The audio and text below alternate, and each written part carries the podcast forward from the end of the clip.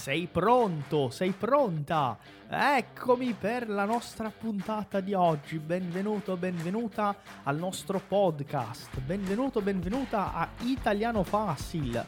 Sono Ronaldo Siliveri e oggi sono veramente molto contento di averti qui per questa puntata che sicuramente sarà molto interessante. Seja muito bem-vindo, muito bem-vinda a este episódio do Italiano Cast. Sou o professor Ronaldo Siliveri e vai ser um prazer acompanhar você nessa jornada rumo à fluência da língua italiana. Não vejo a hora de ter você junto com a gente aprendendo italiano. Então, vai maestro com o nosso episódio de hoje. A presto! Eccoci ragazzi, buonasera, buonasera a tutti. Eccomi, siamo in diretta, siamo dal vivo. C'è anche Diana che controlla un po' i commenti. Siamo in diretta da dove? Dove siamo? Buonasera ragazzi, adesso sì, siamo pronti per iniziare la nostra lezione di oggi. Siamo pronti per la nostra diretta di stasera. Tutto bene? Mi sentite bene? L'audio è buono? Buonasera, buonasera. Por favor, escrevam aqui se o áudio tá bom. Hoje a gente está fazendo uma experiência, né? Estamos da rua, estamos nas ruas de Firenze para mostrar um pouquinho da dessa cidade maravilhosa para vocês. Buonasera, buonasera a tutti. Allora, oggi vi farò vedere un po' di questa, di questa città che è la nostra città del cuore. Mm? Oggi vi farò vedere un po' di Firenze. Anche se è tardi, c'è, c'è abbastanza gente in giro. Eh, eccoci ragazzi, oggi faremo una lezione in cui parleremo di modi diversi e di parlare, eh, di usare il verbo fare, quindi alternative per il verbo fare. Hm? Come possiamo usare questo verbo in modo eh, diciamo particolare, quindi espressioni e usi particolari del verbo fare. Hm? È una lezione di livello A2, quindi mi raccomando, è una lezione di livello principiante Ecco, esattamente, la prima espressione è proprio questa. Hm? Quindi fare un giro, fare un giro, oppure fare una passeggiata o anche fare una camminata, come stiamo facendo adesso. Hm? Sì, fare una passeggiata, fare una camminata. Perfetto. Ragazzi, sì, è mezzanotte in Italia.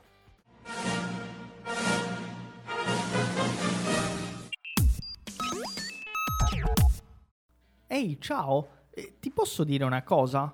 Se você ainda não sabe, o Italiano Fácil também realiza imersões presenciais em várias capitais do Brasil. Porto Alegre, Florianópolis, Rio de Janeiro, São Paulo são algumas delas. E claro, os nossos alunos têm prioridade na participação desses eventos. E se você ainda não sabe quando vai ser a próxima, não perde tempo e entre em contato agora mesmo com a nossa equipe. É só entrar italianofácil.com, vou repetir, italianofácil.com para tirar todas as suas dúvidas, ou também pelo Instagram, arroba italianofácil, tudo junto e sem acento. Eu espero você no nosso próximo evento presencial. Ok, pessoal, sejam todos muito bem-vindos a essa aula diferente, hoje passeando um pouquinho pelas ruas de Firenze. Vamos conhecer alguns, algumas expressões com o verbo fare. A Daiane está aqui comigo. Tem pessoas passeando. Firenze é uma cidade muito mais amigável, muito mais fácil de passear do que Roma, por exemplo, e muito mais segura, ok? Quindi vi faremo vedere, questa è un'altra espressione, fare vedere. Ecco, quindi importante. E la prima espressione è questa, fare un giro. Pode anotar, a primeira expressão é essa, fare un giro significa eh, da una volta. Hm? Esiste anche fare due passi. Fare due passi, quindi fare due passi significa eh, da una volta também. Então, ó, fare un giro, fare due passi. È importante ricordare la coniugazione del verbo fare. Quindi io faccio, tu fai, Ecco, vedete? Ecco, c'è la gente che passa, quindi ricordiamo il verbo fare, quindi io faccio, tu fai, lui, lei fa, noi facciamo, voi fate e loro fanno. Quindi facciamo cosa? Ragazzi, deixa eu mostrar para vocês aqui. Ponte Vecchio. Olha que legal, dá para ver ela tá bem iluminada. Importante, in italiano ponte è maschile, quindi il Ponte Vecchio, ok? Quindi facciamo un giro, se voglio anche invitare qualcuno, no? Voglio fare un invito, se eu quero convidar alguém para fazer alguma coisa, posso usar essa expressão. Facciamo un giro, quindi facciamo un giro in centro, facciamo due passi. Então, por favor, eu vou pedir ajuda aqui dos nossos alunos para escreverem. Fare un giro, fare due passi. Mm? Ragazzi, è interessante. C'è una curiosità sul Ponte Vecchio. Oggi, su questo ponte, è molto comune vedere dei negozi, mm? però non qualsiasi tipo di negozio, però delle gioiellerie. Gioiellerie. Mm? Vendono degli anelli, vendono delle collane, vendono dei bracciali, però non è stato sempre così. Mm? Il Ponte Vecchio molto tempo prima era pieno di, eh, di mercatori che vendevano la carne, per esempio, e anche il pesce, perché essendo vicino, ovviamente, sopra il fiume Arno, veniva venduto il pesce. Mm? Però il pesce puzza, mm? il pesce puzza. Oh, puzza, vendo verbo puzzare, cheirar mal. Il pesce puzza e questo pesce puzzava molto e per questo una famiglia molto potente di Firenze ha deciso di mandar via, sì, di mandar via questi commercianti. Quindi hanno ordinato la rimozione di questi mercatori. Mm?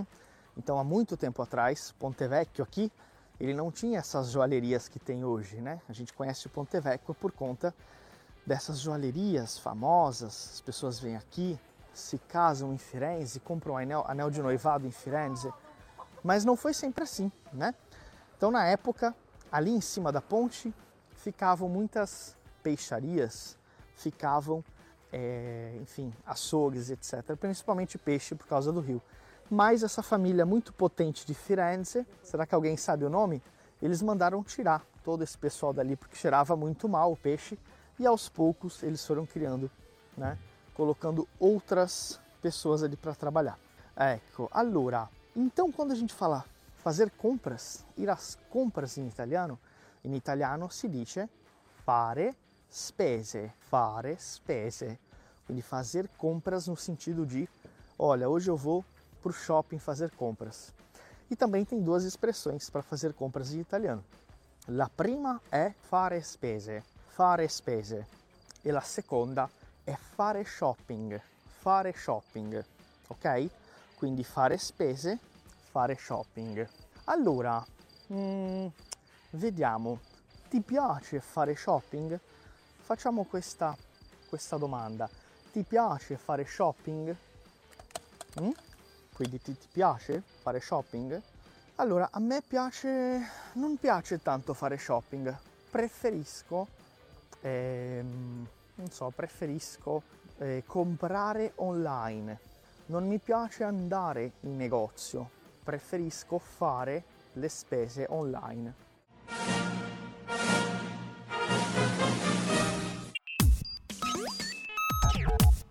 Você já conhece a loja oficial do Italiano Fácil? Venha ver os nossos produtos exclusivos. São baralhos de conversação, iniciante, intermediário e avançado, camisetas exclusivas de vários modelos e cores e quadros temáticos da Itália. Na nossa loja você também tem o um livro exclusivo Hackeando a Aprendizagem da Língua Italiana, O Caminho da Fluência, escrito pelo professor Ronaldo Siliveri. E tem uma novidade exclusiva para você ouvinte do Italiano Cast. É um cupom de desconto para você aproveitar em nossa loja. Acesse loja.italianofácil.com.br e use o cupom episódio 82 para ter 10% de desconto em toda a loja. É imperdível.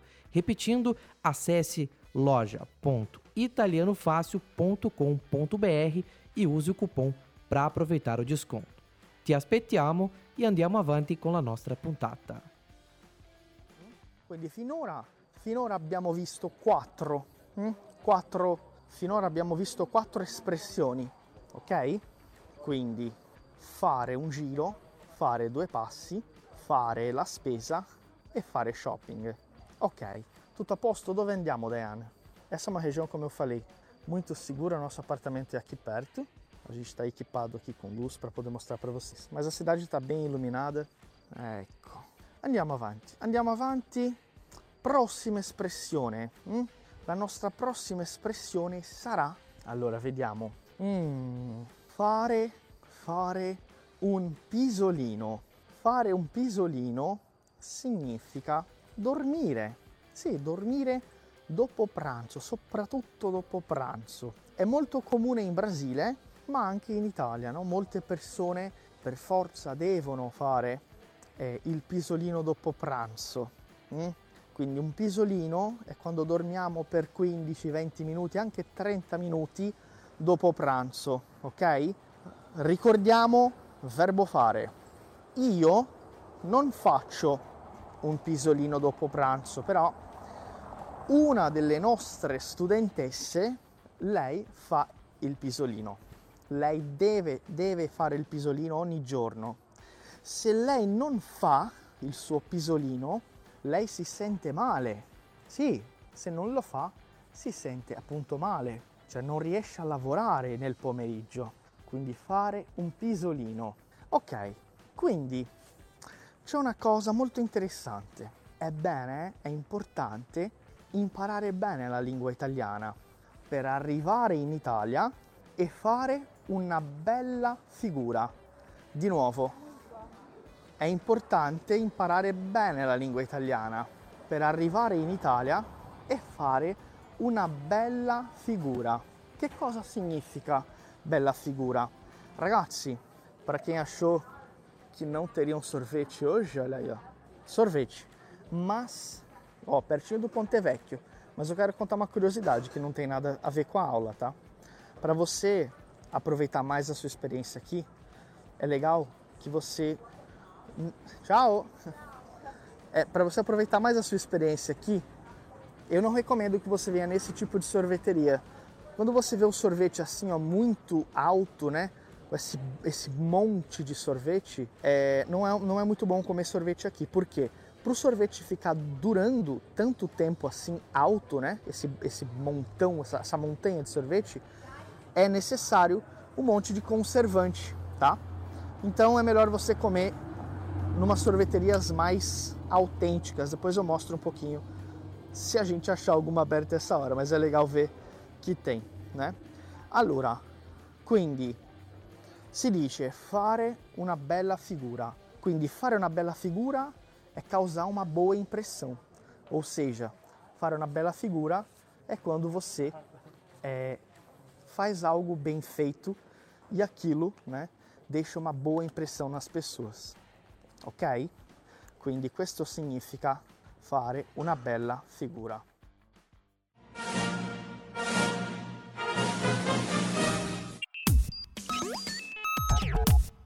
Ti piace la nostra puntata di oggi?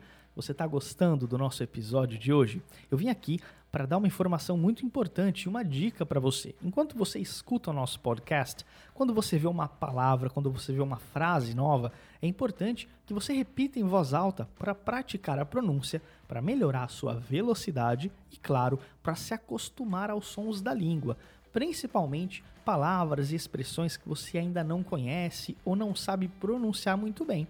Então, ao longo do nosso episódio, não foque somente em escutar, mas também em verbalizar as expressões que você vai conhecendo durante a nossa aula. D'accordo? Andiamo avanti.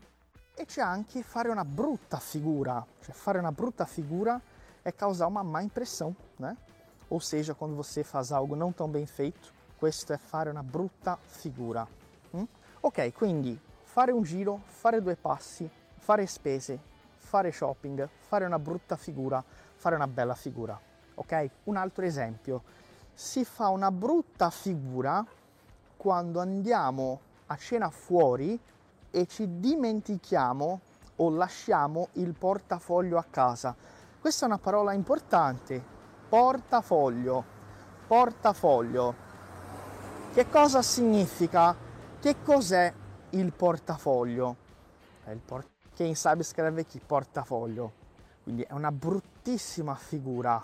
Se vado al ristorante, no? Se vado a mangiare fuori e lascio il portafoglio a casa. Mm? Quindi non è, non, non va bene. È una brutta figura. Per esempio, facciamo un esercizio d'ascolto. Questa frase io te la dico e tu la devi scrivere, ok? Esercizio d'ascolto, vai. Ieri sera purtroppo ho lasciato il portafoglio a casa. Vai. Ieri sera ho lasciato il portafoglio a casa. Ieri sera ho lasciato il portafoglio a casa. Vediamo.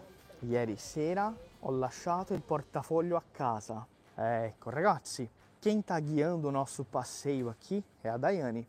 Eu vou mostrar algo para vocês que a gente está chegando aqui, ó. Ieri sera, exatamente, ontem à noite, deixei a carteira em casa. Deixa eu mostrar para vocês onde é que a gente está. Vi faccio vedere. Hm? Ó, far vedere è mostrare, far vedere. Ecco qua, arriviamo a Palazzo Vecchio. Questo è un palazzo importantissimo per la storia di Firenze e qui abitò una famiglia molto molto potente, molto importante, che è la famiglia... Questo non è il Palazzo Vecchio? Ah? Il Palazzo Vecchio. Diventò Palazzo Vecchio dopo che Ah. la famiglia Medici si ha cambiato. Qui era la cambiato. sede del governo, molto molto molto tempo fa, 400-500 anni fa, ok? Qui era il, eh, il nome, il, il primo nome è Il nome originale Palazzo della della Signoria. Signoria. Appunto il nome della piazza è ancora Piazza della Signoria. Perché Quindi- è diventato vai. il palazzo dove era Quindi far vedere, ti faccio vedere uma coisa. Quando você quiser falar para alguém, olha, deixa eu te mostrar uma coisa, deixa eu te mostrar isso aqui. Ti faccio vedere, ti faccio vedere, hm? ti faccio vedere una cosa. Perfetto, exatamente. A família Medici, que depois morou aqui, essa foi uma das residências deles.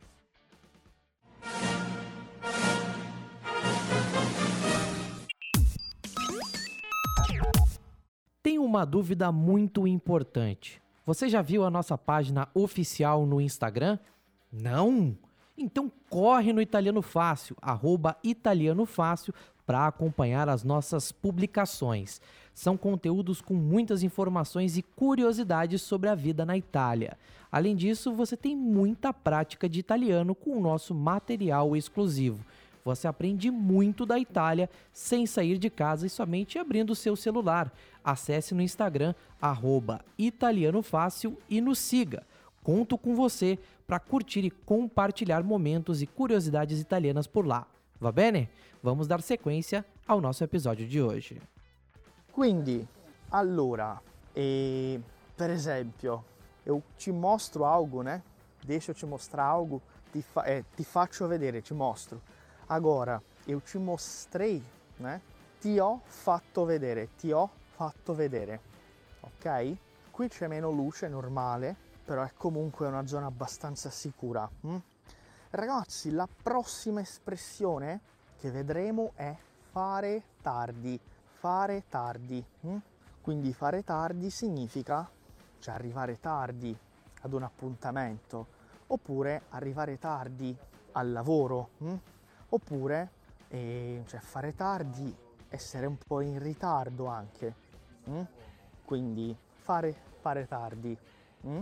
Allora, aqui a gente acabou de passar atrás de mim, vocês vão ver agora, na medida que eu vou me afastando, tem um carro da polícia aqui atrás, ó, viram? Tinham senhores italianos conversando, ou seja, Firenze para caminhar, né? Anche se facciamo tardi, oppure anche se usciamo tardi la sera, mesmo che a gente saia tardi da noite, è sicuro camminare per le vie di Firenze. Ovviamente, ragazzi, siamo in centro storico, eh? Non è in tutta la città, Firenze è una città grande. Quindi, domani probabilmente farò tardi. Domani probabilmente farò tardi perché oggi la nostra lezione durerà di più. Ok? Guardate ragazzi che bellezza, è una meraviglia, no?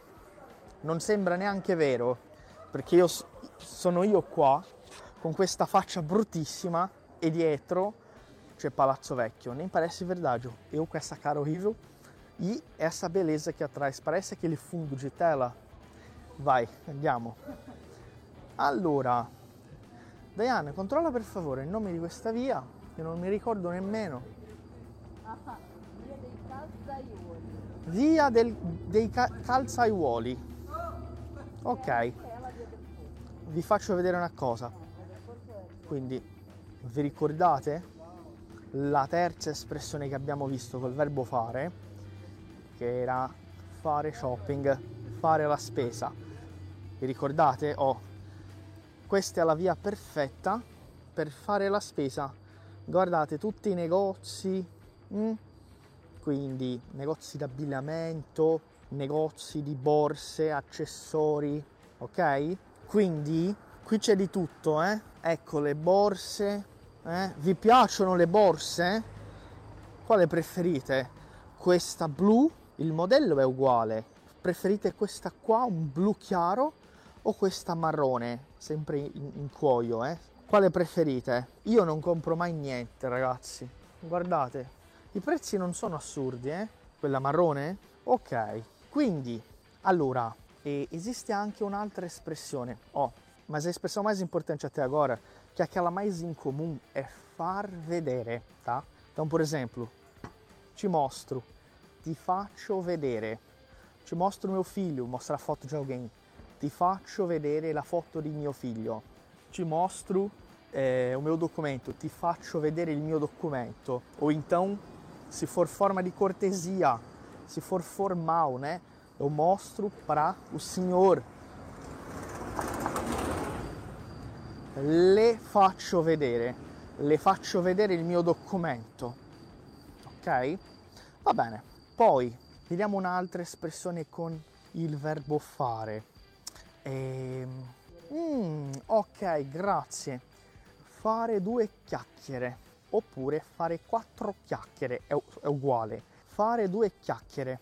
Voi conoscete molto bene il verbo chiacchierare, è proprio que- que- quello che stiamo facendo adesso, quindi stiamo chiacchierando, stiamo chiacchierando. Quindi facciamo due chiacchiere, quindi facciamo due chiacchiere. Parliamo un po', hm? oppure fare quattro chiacchiere, parlare un po', batte papo, hm? conversare un pochino. Poi c'è anche facciamo una pausa caffè, facciamo una pausa caffè. hm? Percebam que nós, eu uso facciamo, os italianos usam facciamo para convidar, né? Quando a gente fala assim em português, vamos fazer tal coisa, o italiano diz facciamo qualcosa? Facciamo due chiacchiere? Ok, quindi facciamo un giro?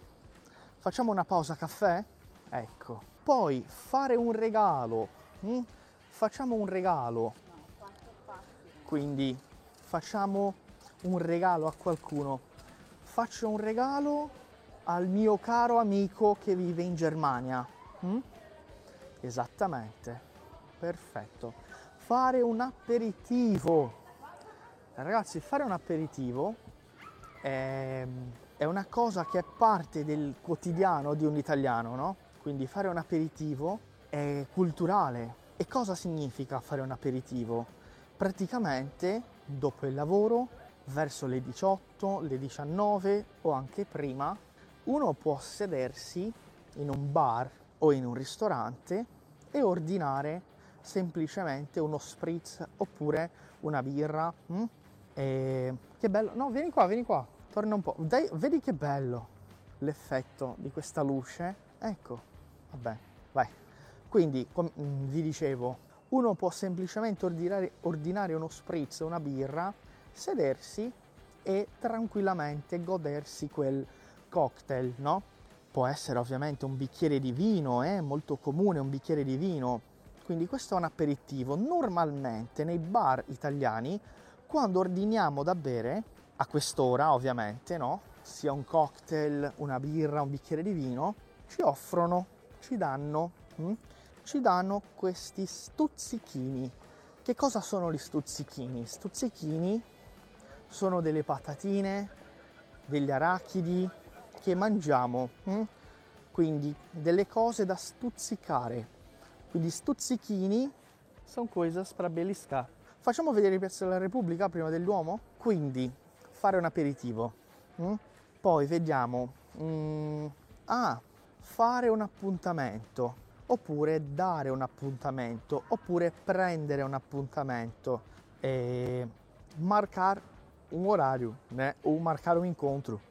Se eu preciso marcar um horário com o médico, devo prendere appuntamento. Ma anche la vecchia aperta. Ragazzi, vi faccio vedere ancora un'altra cosa. Essa, essa aqui é uma das lojas que eu gosto muito de sorvete, que é um sorvete italiano, mais autêntico. Agora eles estão fechando, né? Mas só para vocês verem que o sorvete não tem aquela montanha que fica na frente não fica aquela, aquele bolão de sorvete, ele fica ali ó, escondidinho dentro do recipiente. Então aqui você vê que é um sorvete mais autêntico, tá? E a gente gosta muito dessa marca. Vamos fazer publicidade aqui, ó. Venchi. Questa la Venchi. Hm? Ecco, oh, ci sono questi camion, piccolissimi camion, che fanno la pulizia delle vie. Quindi fare la pulizia oppure fare eh, pulire, appunto, cioè fare la pulizia o le pulizie, fase a limpesa, fanno le, la pulizia. È stato un piacere enorme averti qui con noi per un'altra puntata del nostro podcast ufficiale. Ci vediamo in un'altra puntata. Grazie mille e a presto. Foi um prazer enorme receber você para mais um episódio do nosso podcast aqui do Italiano Fácil. Eu espero ver você em mais um episódio em uma próxima puntata. Muito obrigado, grazie mille e até a próxima.